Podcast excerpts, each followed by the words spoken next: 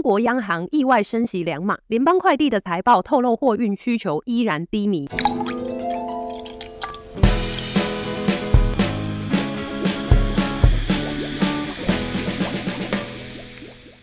位投资朋友们，你们好，欢迎收听周三居酒屋，我是 Cindy。上周的经济数据相对比较少，让市场最震惊的应该就是英国央行意外升息两码。今天会分享更多个股和产业面的消息。上周公布财报的联邦快递，还有跟货运同样归属在工业板块的航空业。最后还有 Q&A 的环节，要来回答观众的提问。节目开始前，还是要提醒各位注意交易的风险。本节目仅提供一般建议，并未考量到你的财务规划。在交易前，请务必充分了解你所涉及的风险。那我们就开始今天的节目吧。上周的重要经济事件呢，我们就从英国说起。其实英国比美国加息的步伐更快，这件事情应该不会太出乎大家的意料之外。不过还是万万没想到，都已经接近二零二三年下半年了，英国央行这一次的升息循环，甚至也是所有成熟国家当中最快开始升息的。英国是从二零二一年底开始升息的，美国呢则是从二零二二年的三月。没想到这次英国还能够跌破市场眼镜的大幅升息两码。也就是五十个基点，让基准利率从百分之四点五来到百分之五。其实就跟前几集我们讲到澳洲央行还有加拿大央行一样，就是因为起死回生的通膨问题，在英国央行开会的前一天呢，也公布了他们最新五月份的通膨数据，果然不出所料的大幅超出预期，而且还高达了百分之八点七。对比美国呢，已经降到四开头的通膨，可见英国的通膨情况还是很严重。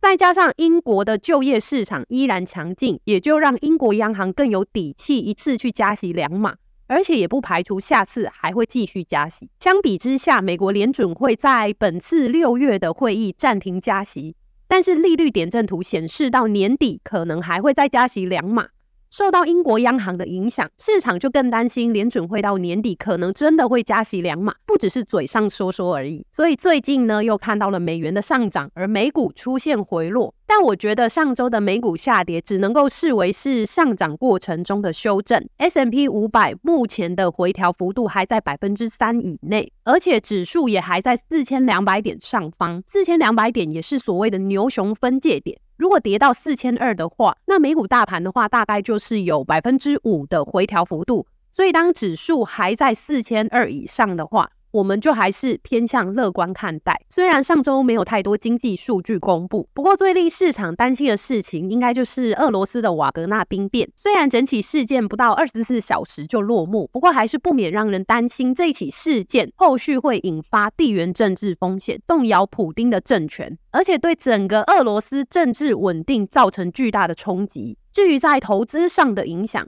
随着避险情绪的升温，最近美元又有回升的迹象，对其他非美货币相对不利。而且上周非常弱势，连跌一整周的黄金也出现了反弹。俄罗斯身为原油的出口国，如果有更多的政治不确定性，影响了原油的供给，也会让原油的价格获得短期的支撑。这些都是我们在地缘政治风险扩大之下可以去留意的资产走向。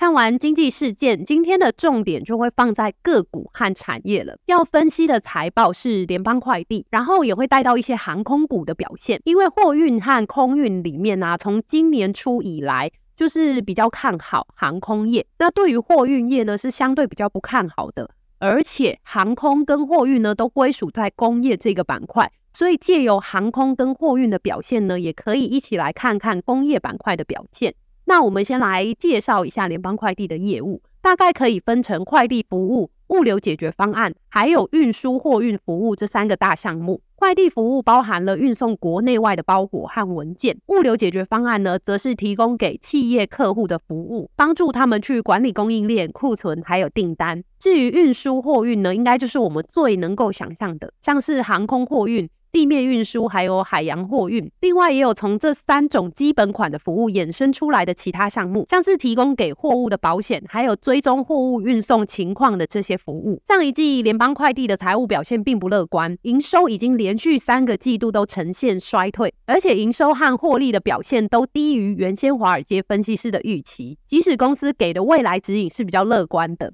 预期因为扩大削减成本的措施，可以让公司明年的获利表现优于今年。但市场还是偏向不买单，让财报公布当天的股价就下跌了将近百分之三。联邦快递之所以需要去采取扩大削减成本的措施，主要就是因为需求的疲弱，让他们的营收已经惨淡了好一阵子。物流业扮演串联各个产业上下游运作的关键角色，像是我们在电商平台买的包裹，或是买了大型家具，都需要透过联邦快递。这一类的物流业者的配送，所以当景气不好的时候，大家不再像以前一样买一堆网购的东西，居家装潢也比较少，不需要配送大型家具的话，那当然就会冲击到联邦快递这些物流业的营收表现。为了应应不断减少的营收，联邦快递就只好从去年下半年开始实施削减成本的措施，透过大举裁员将近三万人，还有让一些货运的飞机永久退役。以及关闭办公室啊，而且调整配送包裹的时间，像是他们周日的时候就暂停配送包裹。总之就是做了各种降低成本的方式，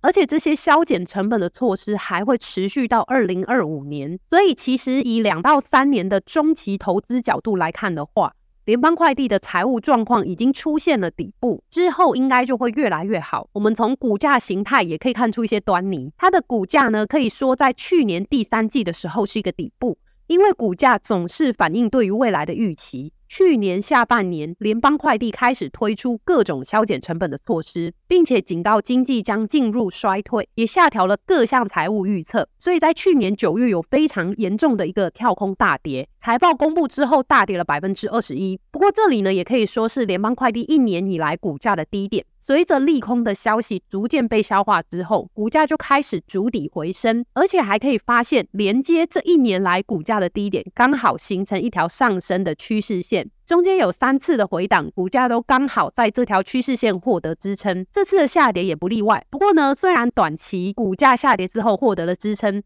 但是以估值的角度来说，其实目前联邦快递的价格并不是太便宜。用未来获利估算的本益比啊，目前呢还是高于五年平均的。主要还是在于货运的需求展望还是不乐观。虽然可以透过降低成本来提升获利的表现，但这就很像我们上周讲到说要衡量一家公司的 AI 纯度高不高的时候，要去看这家公司是透过 AI 来拓展更多的营收，还是只是纯粹透过 AI 来降低成本。所以，如果联邦快递的获利只是透过降低成本才有好的表现，而不是因为整个货运的需求变好，那我可能对它的基本面还是无法太乐观看待，而且加上估值又偏高。未来股价的上涨空间相对有限，货运业属于景气循环股，所以要布局的话，更建议在股价拉回的时候，像是可以用刚才提到在股价上升过程当中形成的趋势线，当价格回撤到上升趋势线不跌破的时候，就可以作为加码买进的依据。不过接下来马上就会碰到阻力价格两百四十二美元，加上估值偏贵。所以目前投资在货运业啊，未来获利的空间是比较有限的。相比之下，我们或许可以考虑同样归属在工业板块的航空业。航空股是最近除了科技股之外，上涨幅度最亮眼的类股之一。以美国市值最大的航空股达美航空为例。从五月中到现在涨了三成这么多，主要是营收的表现大幅超出预期。不只是今年第一季航空业的财报就已经缴出亮眼的成绩，各大航空业者对于北半球夏天，也就是今年五月到九月的旅游需求也是很具有信心的。所以各大航空公司预期今年第二季到第三季的营收有望创下历年以来的新高，甚至都比疫情之前还要更好。主要就是受惠于高需求带动机票价格也都比疫情之之前卖的更贵，但是再贵的机票价格还是浇不熄消费者想要出国玩的心啊，所以航空公司才可以创造出更高的营收。而且各大航空公司的运载量呢，也因为高需求而跟着提高。唯一需要担心的就是成本高涨的部分，尤其最近啊，反复困扰着各国央行的通膨问题再次浮上台面。在分析联邦快递的时候，看到货运业的问题呢，就是因为需求不振，导致他们营收展望不如预期，只能够透过削减开支的方式来提振获利。不过航空业却刚刚好相反哦。反而是他们的营收大幅优于预期，甚至还好于疫情之前的水准。不过成本的部分呢，却持续拖累航空业的获利表现。但是以估值的角度来看，像是达美航空，目前考量到未来获利表现的市盈率还低于疫情之前的水准，所以即使从五月中到现在已经上涨了百分之三十，但是从估值的角度来看的话，未来还是有上涨的空间。只是像货运啊，还有空运这类型的景气循环股。股价往往在大幅上涨以后，会有回撤均线或是重要支撑线的一个特性。像是联邦快递在每次上涨之后啊，就有回撤上涨趋势线的形态。而目前达美航空股价大涨之后，短期可能会透过高位震荡整理的方式来消化最近狂热的一个市场情绪。所以，如果是对航空股感兴趣的朋友，最近可以开始关注像达美航空还有联合航空这样股价在年线上方，而且短期上涨之后。目前在高位盘整的航空公司，在未来的营收非常看好之下，而且以估值的角度来看，也不会太贵，是值得我们可以加入观察清单，然后可以开始等待布局机会的个股。讲到这种高位震荡盘整的个股。上周我们的节目就提到了 AMD 会是呃可以去关注下一个布局机会的，就有台北的听众多啦，问到最近 AMD 股价连续下跌，实在是让人看不懂。其实 AMD 在六月中旬的发表会呢，就有推出一些新产品，这产品最大的卖点就是它的软体环境更完整，有更好的兼容性，因为它可以同时整合 CPU 和 GPU，缩短开发的时间。对于需要大量普及的工业电脑和 AI 伺服器来说是。很大的诱因，虽然听起来都是优点，不过有时候很好的基本面或是很好的产品，不一定就等于好股价，还是要看资金买不买单。这一次市场不买单的原因，很可能就是 AMD 的新产品最快也要等到今年第四季才可以交货，那到时候岂不是早就已经被 NVIDIA 的产品先卡位了？不过我们也不需要为股票的上涨或是下跌去找各种理由，只需要去配合基本面分析，然后再顺着资金的趋势去交易就可以了。以 AMD 的估值来说啊。最近的下跌让考量到未来成长性的市盈率大概回到了五年平均，所以可以说是相对合理的价格。不过从技术形态上来看的话，上周的下跌就直接把五月底上涨所形成的跳空缺口补起来。通常这种上涨的时候所形成的跳空缺口可以带来支撑的效果，但是 AMD 最近居然跌破了这个具有支撑作用的跳空缺口，所以以形态上来看是很不利的讯号。通常表示短期更偏空的技术形态，加上目前的价格啊，即将要回撤到接近季线，大约是一百美元附近的位置，所以对 AMD 感兴趣的听众可以把握最近的回档，关注股价回到季线，大约就是一百美元的时候，能不能够获得支撑，配合新产品的发表，还有合理的估值，我相信就会是一个不错的买入机会。以上就是本集周三居酒屋的内容了。这一季的节目，我们加入了 Q&A 的环节，可以在你习惯收听 Podcast 的平台直接留言，或是到我们的 IG、YouTube 留言发问都可以。不管是想要听哪一家公司的财报，或是对节目的内容有任何建议，都非常欢迎。下周比较重要的经济数据，就是在每个月底会公布的美国 PCE 个人消费支出物价指数。之所以很重要，是因为美国联准会在做利率决议的时候，参考的通膨就是这个数据。随着澳洲、加拿大央行继续升息，还有上周。英国央行意外加息两码，通膨反复的问题呢，又再次受到市场的关注。另外，在个股财报的部分啊，随着第二季即将步入尾声，很多美国的企业就开始要公布他们第二季的财报了。下周就会有美光还有 Nike 打头阵，提供半导体还有服饰品牌这两个产业未来获利的前瞻指引。喜欢我们的节目，请务必按赞、订阅、分享。每周二十分钟，带你掌握最新财经时事和投资机会。周三居酒屋，我们下周见了，拜拜。